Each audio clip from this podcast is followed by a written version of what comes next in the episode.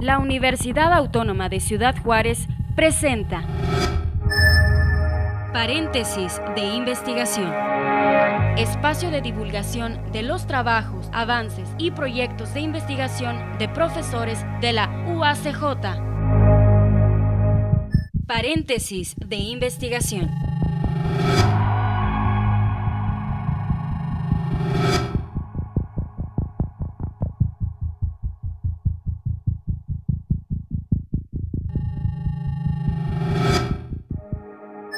Día de hoy estamos precisamente en este paréntesis de investigación y bueno, pues vamos a hablar sobre varios temas en este espacio, sobre eh, estudios de bienestar, economía rural, mercadotecnia y comunicación, con la presencia hoy en el estudio de la doctora Elizabeth Bautista Flores, profesora investigadora de la UACJ en la división multidisciplinaria en pues Nuevo Casas Grandes. Le damos la bienvenida. ¿Qué tal, doctora? ¿Cómo estás? Bienvenida.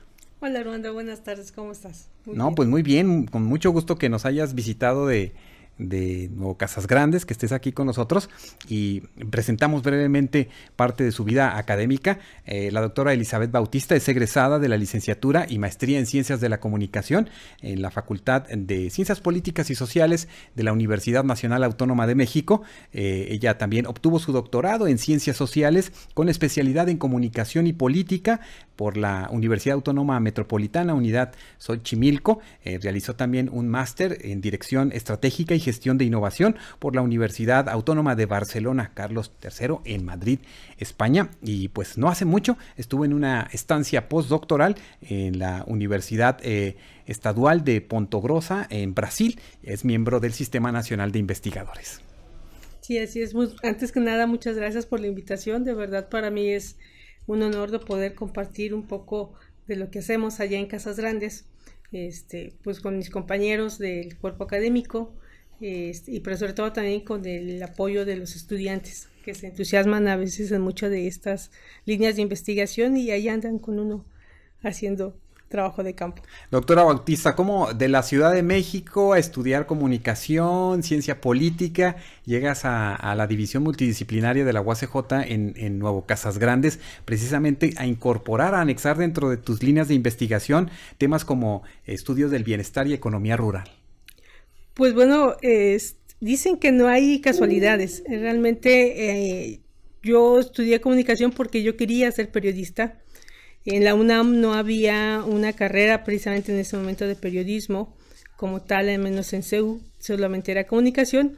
Y pues desde que yo estudié el bachillerato me topé con eso y me gustó mucho eh, estudiar comunicación. Entonces, eh, cuando yo estaba en el Colegio de Ciencias Humanidades, el plantel sur, eh, había que elegir en el último año precisamente así como una especialidad ya para que te prepararas a tu formación profesional.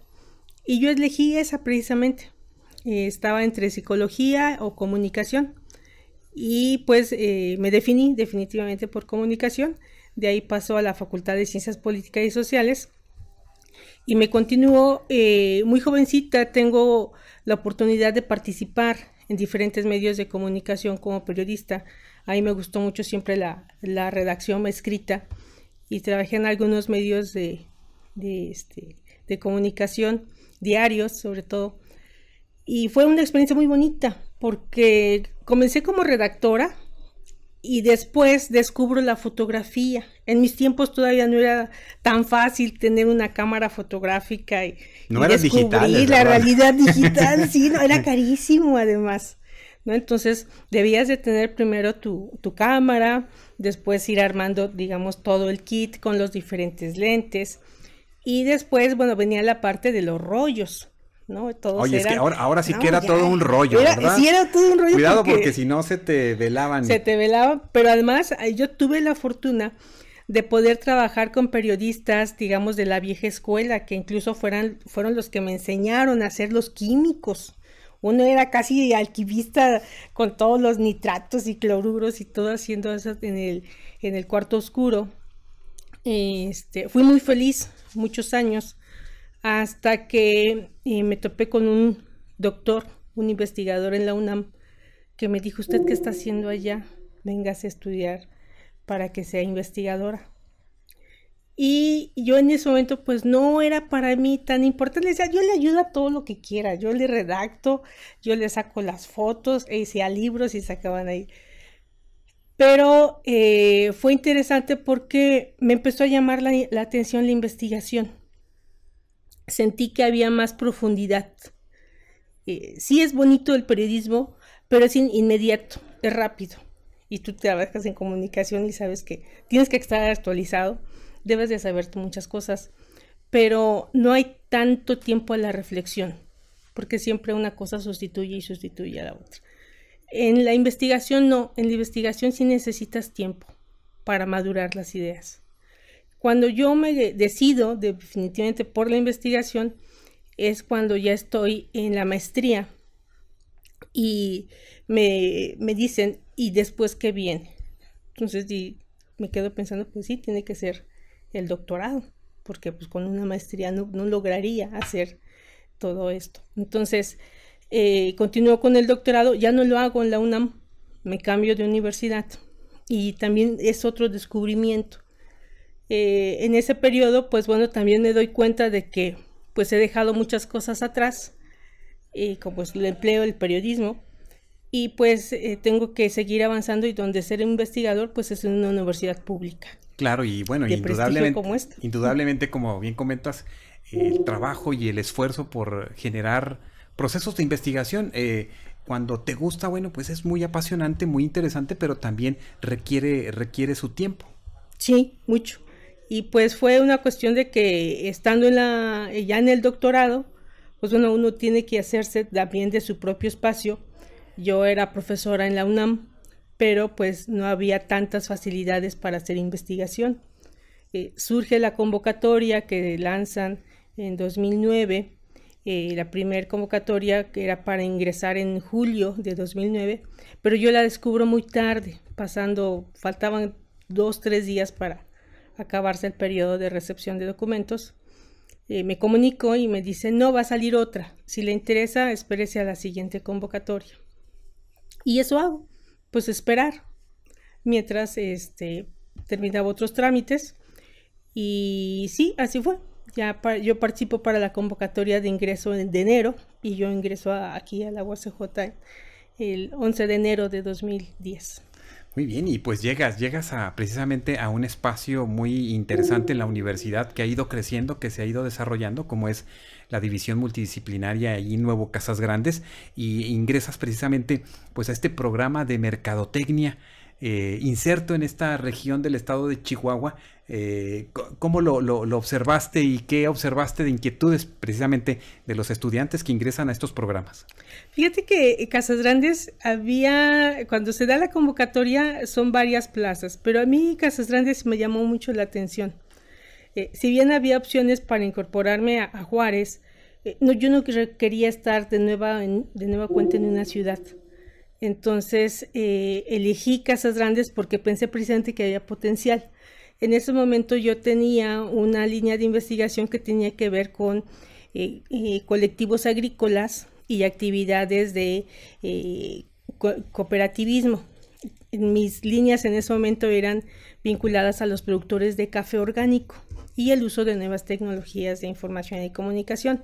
¿En qué momento se hace ese clic con este tema? Porque, mira, estamos hablando del periodismo, estamos hablando de comunicación, estamos hablando de esta incursión tuya ya a la academia de una manera más fuerte, incluyendo la investigación, pero ¿en qué momento haces, haces ese, ese, por así decirlo, esta conexión con este tema de investigación que te llevó precisamente a tener un texto que se llama Acción y Discurso, Alternativas de Comunicación en la red de Internet por parte de productores de café orgánico en México. Fíjate que eh, en estos andares que siempre tuve, primero como periodista, de poder compartir con muchos grupos sociales, eh, me topo con ciertos pequeños grupúsculos indígenas que me llaman mucho la, atención, el, cómo trabajan, el cómo se coordinan y, sus grandes núcleos familiares que, que forman para lograr ciertos objetivos. Posteriormente participó en lo que fue el proyecto piloto de la Universidad Intercultural, la que se abre en el Estado de México y de la que ahora es un sistema muy grande de universidades interculturales a nivel nacional. Nosotros éramos, si mal no recuerdo, 12 eh, profesores que fuimos contratados también a nivel nacional. Y el proyecto principal era darle atención a los grupos indígenas para que los jóvenes tuvieran acceso a una formación de educación superior. Eh, este proyecto se instala en lo que es San Felipe del Progreso, en el Estado de México, es una comunidad agua Y es San Felipe era también interesante porque ahí confluían Mazaguas, Otomís, Tlahuicas, Matlatzincas, eh, principalmente. Y eran jovencitos que tuvieron una educación, eh, digamos, muy complicada, porque se debatían entre su lengua materna y el español, su lengua originaria, pero también incorporarlos a el uso de la lengua dominante que era el español y dejarlos que ellos mismos fueran decidiendo su formación en la comunidad, porque en ese momento se consideraba que estos jovencitos iban a ser la punta de lanza de la transformación para los pueblos originarios. Claro, y además porque, por ejemplo, muchos de estos, en estos espacios o, eh, comunidades eh, eh, se va heredando, por así decirlo, el trabajo, el trabajo agrícola, el trabajo se va pasando de generación en generación. Sí, porque son tradiciones orales y había que documentarlas. Entonces, a mí me llama la atención cómo en buena medida todo esto tenía que ver precisamente con cuáles serían las estrategias, y ahí viene así como que mi formación comunicativa, cuáles serían las estrategias para recuperar todo eso, para difundirla y sobre todo para que se transmitiera ya no solo oral, sino que hubiese una colección de memoria colectiva, cultural, de valorización de su patrimonio, de su, este, de su ser mismo.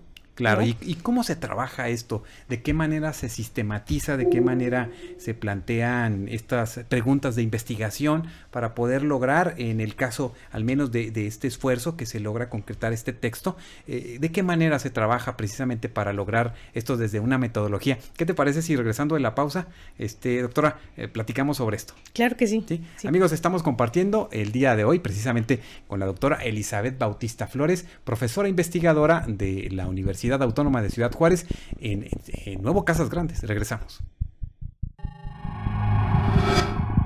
En un momento regresamos a paréntesis de investigación desde la Universidad Autónoma de Ciudad Juárez.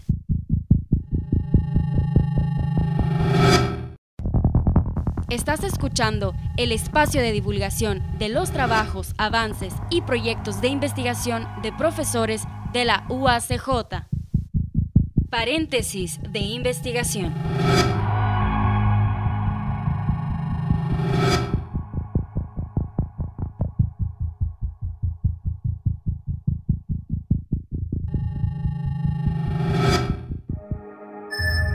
Precisamente estamos compartiendo el día de hoy con la doctora Elizabeth Bautista Flores de la División Multidisciplinaria de la UACJ en Nuevo Casas Grandes. Y bueno, estamos hablando de estos temas que ella ha pues eh, llevado a lo largo de su vida académica e investigativa.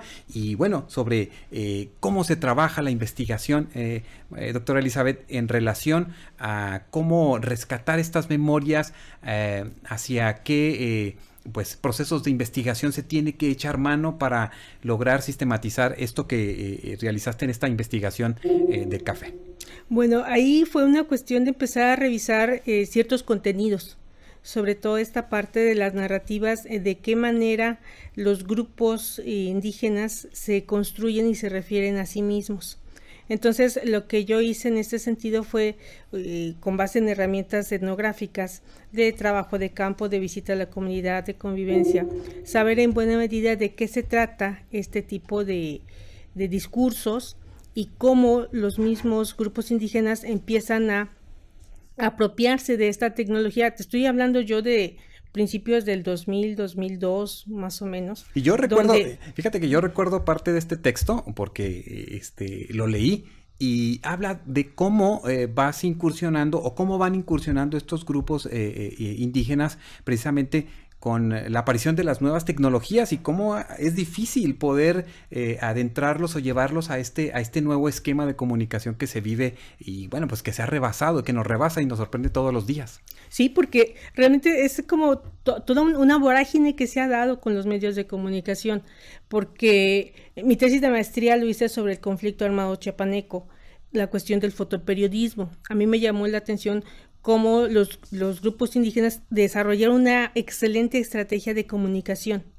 Y la parte visual desarrollada por ciertos periodistas, fotoperiodistas, en ese momento de periódicos como La Jornada de Proceso, llevaron precisamente como que a la luz, a visualizar al indígena vivo, al indígena que es, eh, digamos, un ser transformador de su entorno y que es dueño de su propia palabra entonces, en ese sentido me empezó a llamar la atención y cuando surgen todos estos medios de comunicación cada vez más portátiles, cada vez más digitales e incluso cada vez más individualizables, eh, personalizables, eh, se empieza a ver esta dinámica que para muchos, de hecho en el doctorado tuve muchos problemas porque cuando yo hablaba y hacía esta digamos, este cruce de los indígenas con la tecnología de la información, pues me criticaban mucho porque me decían que estaba yo alucinando y yo les decía, en la realidad, cuando usted vaya al campo, va a ver a una indígena vestida con su chug o vestida como ella acostumbra, con un teléfono celular, o sea, no les es ajeno, es parte de... Y yo afirmaba en ese momento, eh, quizá un poco muy aventurado, quizá al fin y al cabo no eres más joven, este, eh, que sí, o sea, que eh, realmente las tecnologías iban a llegar a permear a quien quisiera, ¿no? Y en ese tiempo, pues, todavía eran muy complicadas para, para este, tener acceso porque eran caras. Sin embargo, con el tiempo hemos visto que, bueno, en menos de 20 años las tecnologías están personalizadas. Claro, y además, bueno, también, eh, también observo que dentro de tu recorrido en investigación, eh, ya es centrada y ubicada en, el estado de Chihuahua, eh, trabajas el tema de, de, las colonias menonitas. ¿verdad? Y lo haces, me imagino, en primera instancia como, como algo novedoso para ti. ¿Qué encontraste en esto y qué investigaciones realizaste?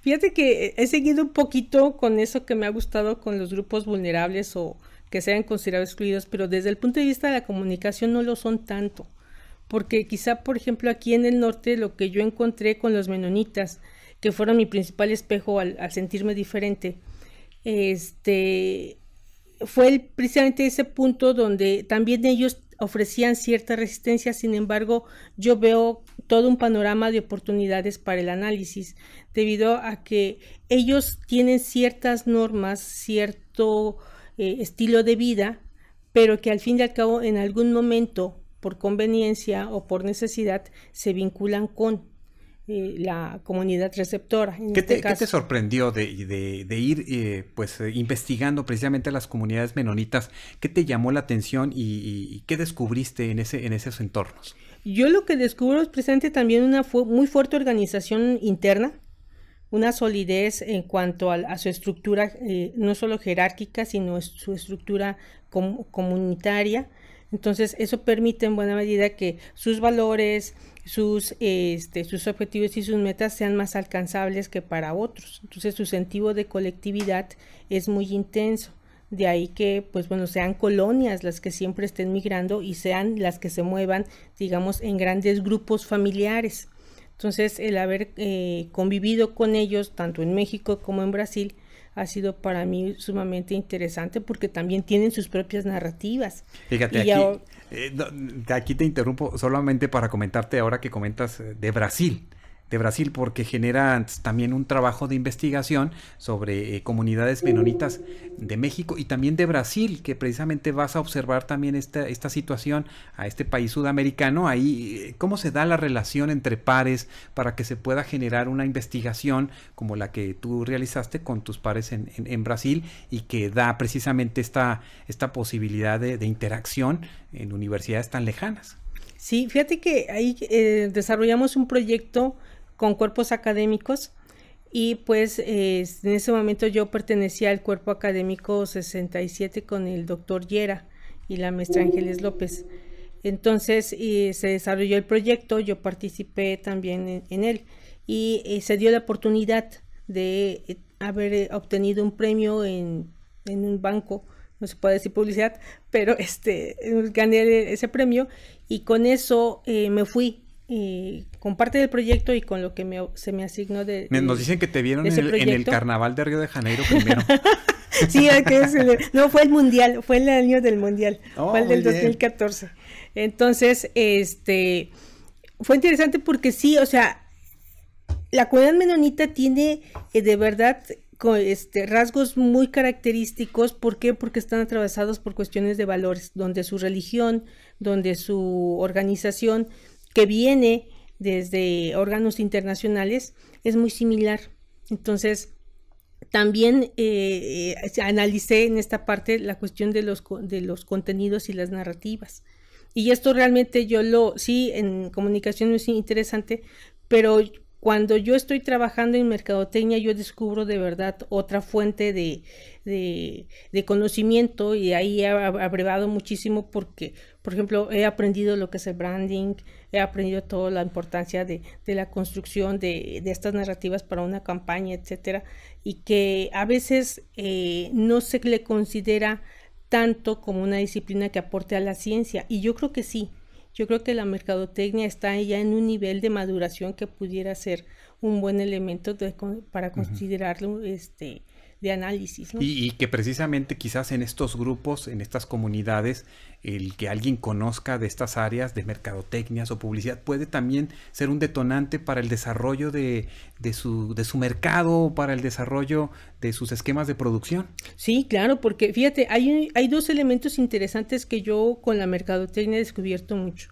La parte de la imagen y la reputación, la reputación de la marca ahí los contenidos tienen que ser sumamente coherentes con tu acción y tu discurso. Lo que yo digo va en relación a lo que hago, pero además entra un elemento interesante, lo que el otro opina de mí. Y eso como se construye la reputación, ¿no? Entonces, si no tengo una buena reputación, es muy seguro porque no me he dedicado a cuidar ni mis acciones ni mis palabras.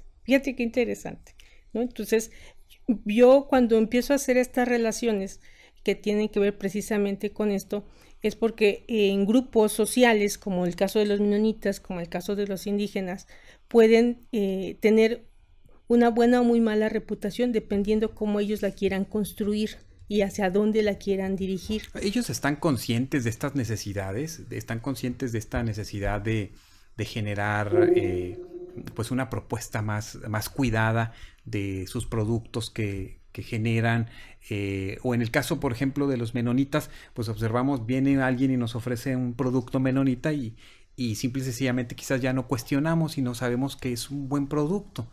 Eh, pero ¿hay conciencia de la necesidad de utilizar o, o, echar mano de estas nuevas herramientas? Fíjate que no, lamentablemente en México y en general lo digo, incluso ni siquiera nosotros tenemos una este, marca país, que es precisamente esta parte de la, de la reputación y de la imagen, ¿no? O sea, en muchos lugares hablar de México no es hablar de algo positivo.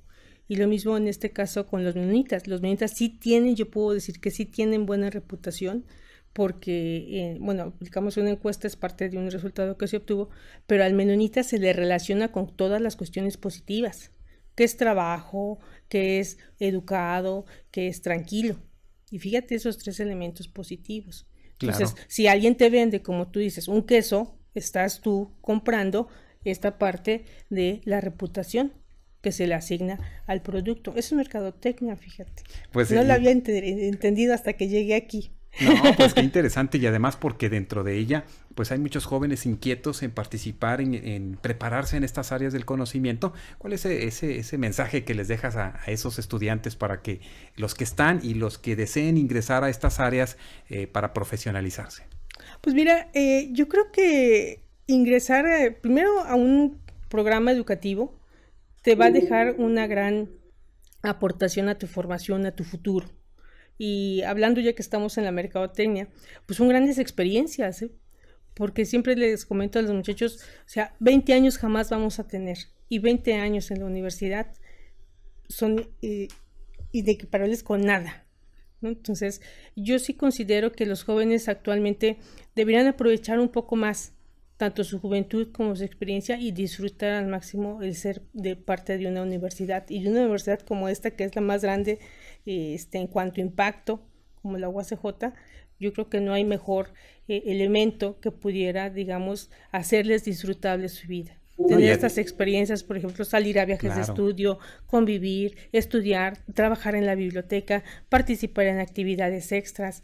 Y yo creo que yo vengo de la UNAM y a veces de verdad eh, agradezco mucho todo lo que me dio, pero cuando veo todo lo que les ofrece a los jovencitos aquí en la UACJ, digo, aprovechenlo, no lo dejen pasar.